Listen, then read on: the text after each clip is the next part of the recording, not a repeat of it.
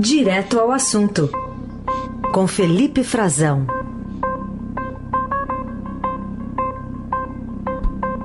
Lembrando aqui nas férias do José Neumann Pinto, que volta no finalzinho de janeiro. Oi, Felipe, bom dia. Bom dia, Raíssen, como vai? O ano finalmente começou para todos nós. É. Bom dia para os ouvintes.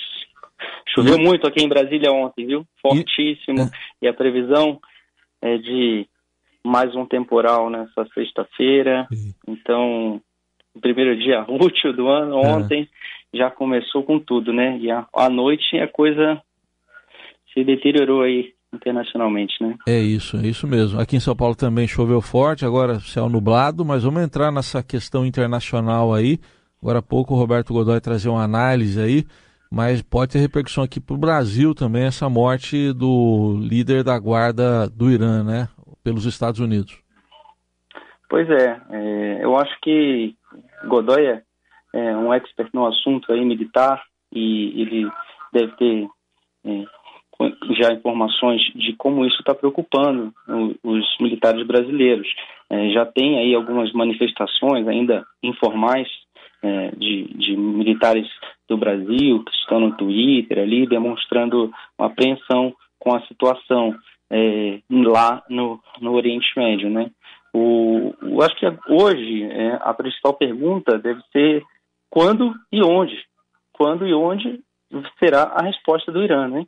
Quando é que eles vão é, se vingar, como está sendo prometido pelo regime iraniano? É, essa é a pergunta que deve ser feita. É, o Brasil é, não se manifestou ainda oficialmente, eu dizer que, por enquanto, é só é, extraoficial, né, informações informais e de bastidores, mas é, deve haver alguma reunião nas próximas horas, se não hoje, ou algumas consultas junto ao Ministério das Relações Exteriores, é, também ao Ministro da Defesa. O presidente deve se aconselhar aí sobre a situação é, internacionalmente para poder se pronunciar. É, a gente sabe que o Brasil está totalmente alinhado aos Estados Unidos na sua política externa.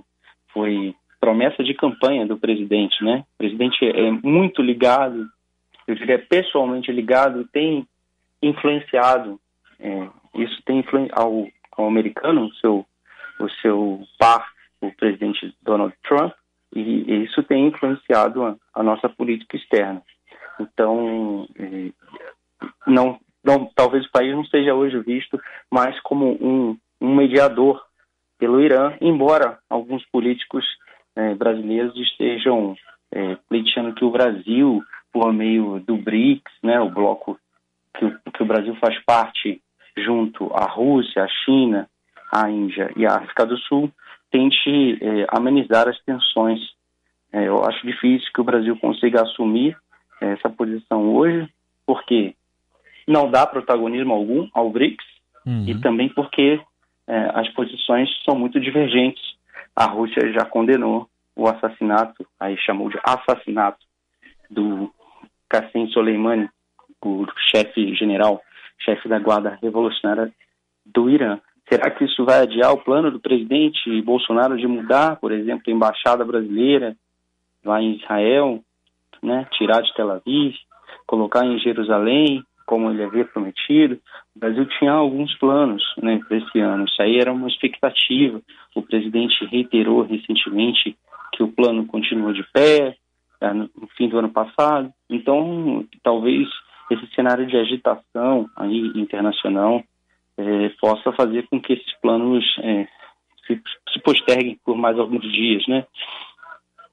Pode ser até uma boa justificativa né, para esse plano que é muito controverso. Né? Agora, uh, por outro lado, a gente já tem hoje o presidente do Irã, Hassan Rouhani, é, dizendo que haverá vingança, né, como você destacou isso, e o petróleo né, já deu uma disparada, isso preocupa aqui dentro também, né? Claro, é, é, isso é uma, uma a Heisen, acho que preocupa a todo mundo, ao cidadão comum, a mim, a você, a todo mundo que, que se desloca é, por carro, ou, que usa o transporte público também, é, porque o petróleo, o Brasil é extremamente dependente, apesar de ter uma produção muito grande, é, o foco no mundo todo é lá no Oriente Médio, é naquela região, e o, já há preocupação na Europa também, porque isso pode, pode sobretudo, prejudicar a produção, né? Um cenário de guerra ali, de uma conflagração, é, pode, pode provocar uma escalada sem precedentes aí né, na, no alta do preço, né? É, eu acho que já subiu 4%, tem analistas falando é, que hoje o cenário é de total incerteza. É, eu acho que é, aqui no Brasil, por que, que vai impactar? Porque a Petrobras atrela ali a sua política de preços ao, ao mercado internacional. Né? Ela pode não, decidir não reajustar, pode decidir não, não segurar, mas já subiu 4% hoje, né? E, e o valor do, do, do, petróleo, né? Do barril de petróleo.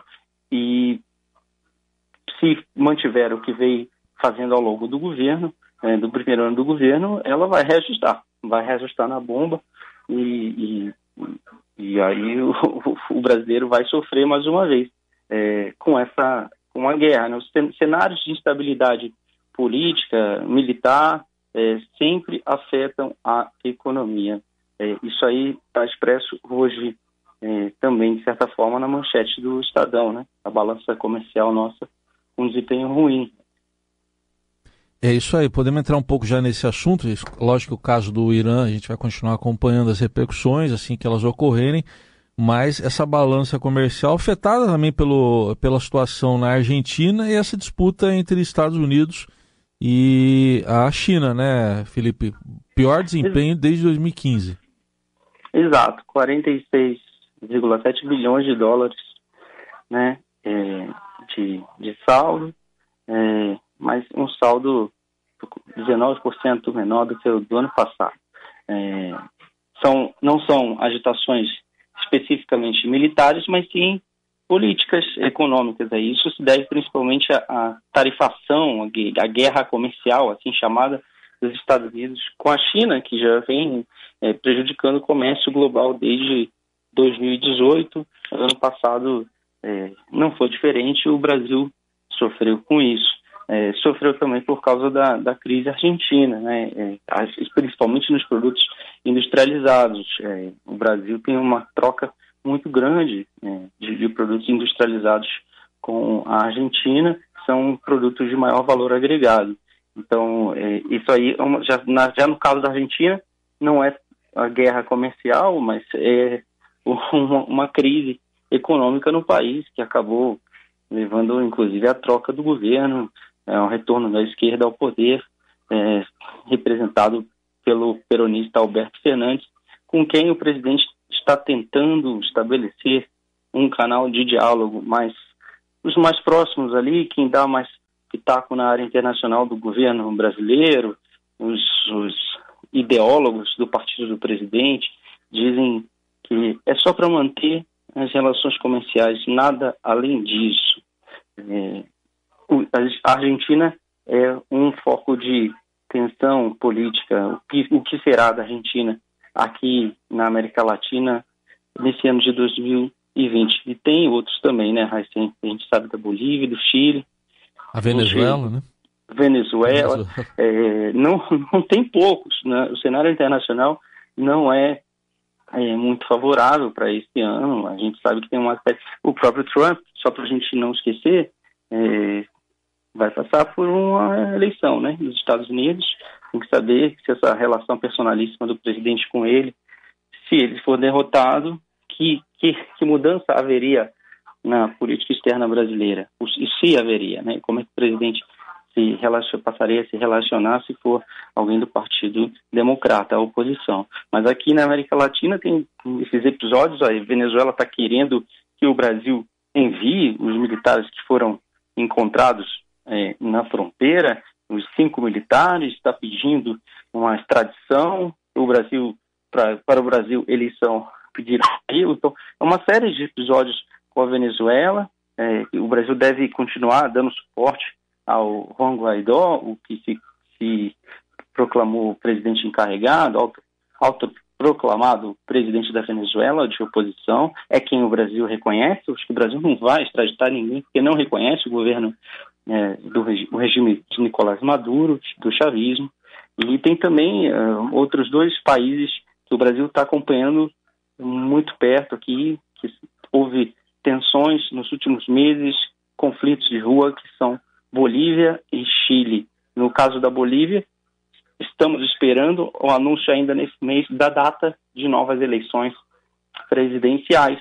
O Fernando Camacho, que veio aqui no Brasil, se reuniu com, no Itamaraty com o ministro Ernesto Araújo e, foi líder de, da, das passeatas civis, né, que levaram à deposição do, do Evo Morales, a, a saída dele do país, já anunciou que será candidato o Evo Morales e seu partido Movimento ao Socialismo na Bolívia, ainda não. E no Chile, que é foi um aliado, né? Sebastião Pinheira, o presidente, está tentando é, se manter na presidência, manter o controle do país. As agitações nas ruas já são menores, mas é, ele é um aliado do presidente Bolsonaro. Hoje já não não tão próximo assim, já não tem, talvez tem tempo para se dedicar, porque precisa tratar de se manter no governo. Ele convocou aí um plebiscito, né? Uma mudança para uma possível mudança constitucional no país, uma nova Constituição. Então, em abril, os chilenos vão votar se querem ou não uma nova Constituição e quem é que vai redigir uma, uma nova Constituição para substituir a que foi herdada da ditadura chilena. Bom, vamos acompanhar também, mas voltando aqui para os assuntos nossos aqui também, ó, do dia, o presidente Bolsonaro ontem, por duas vezes, tentou se justificar, parece que para o seu eleitorado, principalmente pela manhã no Palácio da Alvorada, ali na saída, e à noite na live, dizendo que aparentemente vai ter que sancionar os dois bi de, daquele fundão eleitoral, né, Felipe? É pouco ou muito, Raíssa? O que, que você faria com o seu dinheiro? Olha, dá para melhorar a saúde, talvez, a educação, né? Algumas coisas bobas, né? Pois é, 2 uhum. bilhões. O presidente, me, me parece que está tentando fazer uma espécie de contenção de danos, né? Amortecer ali uma possível queda na popularidade dele. Quem, talvez tenha convencido quem é, é, mais fiel ali, quem segue mais cegamente o, o, o presidente Bolsonaro, né? É uma situação muito difícil para ele, porque esse valor bilionário de, que representa uma alta ali de 19% no, no que foi gasto em relação a 2018, são 2 milhões para 2 bilhões de reais para a eleição de 2020, eleição municipal, e foram foi 1,7 bilhão na eleição de 2018, eleição nacional. É, esse valor foi foi proposto, Heisen, pelo próprio governo, né, na discussão no Congresso. O Congresso queria havia ali uma um lobby fortíssimo na Câmara dos deputados para que, que tivesse um fundo ainda maior, com mais de 3 bilhões entraram num acordo para que ficasse em dois, e assim está na nossa legislação orçamentária. O presidente está dizendo que, que, tem que, ser, que tem que ser cumprida a lei e que ele não pode incorrer em crime de responsabilidade, pode ser alvo de impeachment. Bom, esse argumento para muita gente é falacioso porque o presidente poderia é, exercer o seu poder de veto, poder é, previsto poder, é, um ato, um ato é, exclusivo do presidente da República, né, do chefe do Poder Executivo. Precisa ficar um pouquinho mais claro ainda. Acho que o presidente Bolsonaro, em alguns momentos, quando ele tem algum acordo de bastidor que ele não coloca em público, não, não, não traz à luz é, com clareza, ele acaba é, usando algum argumento de forma muito sucinta, ele joga aquela informação, usa a rede social e, e, e deixa o debate correr. É, o certo é que ninguém, talvez, é, concorde com tanto dinheiro público, né, para bancar atividade política. O ideal era que nenhum centavo precisasse ir para bancar partido ou candidato algum. É, é, só que nós temos que recordar que desde 2015 estão proibidas a, a arrecadação de, de dinheiro de empresas. E foi por isso que os políticos, para não ter que convencer mais ninguém a doar dinheiro, acabaram criando em 2017, já para as eleições de 2018, o fundão eleitoral. Bom, não dá mais para a gente é, discutir se vai ter ou não fundão. Não é disso que se trata. Vai ter fundão. O que a discussão é sobre o valor e o presidente não está disposto a é, entrar em atrito com o Congresso. Só para uma comparação, Heisen, você sabe quanto que o Minha Casa Minha Vida vai ter esse ano de dinheiro? Quanto vai ter? 2,8 bilhões. Sim. Com um fundão eleitoral de 2 bilhões e o fundo partidário, que também é dinheiro público para bancar aquela atividade política, né, atividade dos partidos, é um fundo diferente, são, mas é um fundo que pode também ser aplicado nas eleições, tem quase um bilhão. Então vamos somar aí, 2 mais 959 milhões, são 2,9. O Minha Casa Minha Vida tem menos dinheiro para o principal programa habitacional no governo, que o presidente Bolsonaro quer modificar e está tá pretendendo modificar, tem menos recursos no orçamento uhum. do que a atividade, o funcionamento dos partidos e das, e das candidaturas, tá? É, tem muita gente falando nessa situação em que ah, o TSE mandou, a rede social está cheia de desinformação. Então a gente aqui não vamos confundir. O TSE não determinou quanto que deve ser o fundo eleitoral. Isso aí foi uma, é uma discussão exclusiva do Congresso. É orçamentário tá? isso aí, né? É um orçamento, isso é determinado pelo Legislativo, não, não é pelo Poder Judiciário. Uhum. Existe um outro, é que o TSE determina, especifica o valor e determina, como, por meio de uma portaria, como será a, a distribuição disso. Ele regulamenta, mas Sim. tudo previsto de acordo com o que foi determinado na lei pelos próprios parlamentares. Uhum. E esse dinheiro, 2 bilhões, não é para a organização das eleições. Isso sim é, é o TSE quem define quanto é o orçamento né, para o funcionamento, para as urnas eletrônicas, para as pessoas que vão trabalhar no dia das eleições, para a fiscalização das eleições. Esse dinheiro de 2 bilhões é para bancar, custear candidaturas. Tá? É só isso. Não é para o funcionamento, a, a, a, realização das eleições. É para que as pessoas gastem em, fundamentalmente em propaganda, ali, divulgação da sua campanha. É. Bom, para a gente fechar aqui, você falou ontem do Congresso, né, que o ano vai ser curto. O que, que deve dominar a pauta nesse ano curto do Congresso por causa das eleições municipais? Eu faria ali umas duas apostas ali. O Congresso Nacional, esse ano, deve tentar escapar novamente do que o presidente Bolsonaro quer, da pauta personalíssima dele. É, já no fim do ano, de meados para o fim do ano passado, o presidente Rodrigo Maia, da Câmara dos Deputados, é, começou a receber os jornalistas, eu fiz uma entrevista com ele, ao lado da Adriana Fernandes, nossa colunista e repórter especial do Estadão, e ele já indicava ali que ele queria colocar no debate público uma reforma administrativa. E, por sua vez, o presidente do Senado, Davi Alcolumbre, os dois são do mesmo partido, dos democratas, ele decidiu encampar a reforma tributária. É, bom, esses dois assuntos, essas duas reformas importantíssimas para a economia, mas que eu considero é, muito árduos, de muito desgaste, devem estar na pauta do Congresso nesse ano.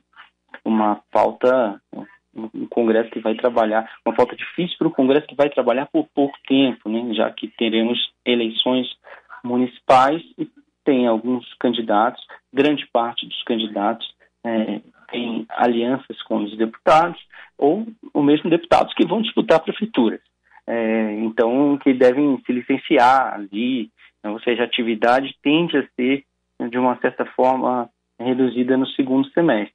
Mas nesse primeiro semestre, eles devem tentar avançar com isso. Né? Só que são vesperos. A reforma administrativa está sendo proposta a quebra da estabilidade no, no serviço público, né, instituir ali meritocracia. É, em princípio, vamos modernizar a relação do, do, dos servidores com o Estado, isso é positivo, mas é, é, vamos mexer com as bancadas fortíssimas no Congresso, né, que representam os servidores, o funcionalismo público. Eles reagem, têm uma representação, elegem muitos deputados, têm uma representação política forte dentro do Congresso. A reforma tributária também. reforma tributária é, vai mexer com a arrecadação dos estados. E, e isso aí gera muita discussão, é, tem muitos interesses envolvidos, os governadores estão acompanhando. São, primeiro, eu acho que a gente precisa conhecer o que o governo vai propor também. A reforma tributária já tem, já está avançando, né? Tem discussões na Câmara, no Senado. Por fim, acabou que a da Câmara avançou mais e, e, e deve ser encaminhada, mas é, precisa saber o que o governo vai propor. Estão falando hoje não, não uma redução de carga tributária, mas primeiro o que deve sair é uma simplificação, né? talvez um imposto sobre valor agregado e tudo mais. O presidente Bolsonaro falou sobre CPMF no fim do ano, em dezembro, né, Heisen? Uhum. Essa CPMF aí, Bolsonaro já tinha rejeitado, até demitiu o secretário da Receita, tinha proposto é, uma espécie de retorno da CPMF, algo parecido, tributação dessas movimentações financeiras. É, já em dezembro ele estava dizendo que todas as opções estão na mesa, né? Bastante de forma vaga, sem especificar, meio lacônico ali, mas falou sobre isso. E queremos saber qual é, qual é a proposta que o governo vai propor, que a área econômica vai colocar no, no, no campo político, né? Vai, vai, trazer ali ao Congresso uhum. para a área administrativa, por enquanto está só no Gogó. Aguardemos então, são assuntos aí da semana, encerrando a semana com o Felipe Frazão, direto de Brasília. Obrigado, bom fim de semana. Igualmente, Raíssen, para você e todos os nossos ouvintes.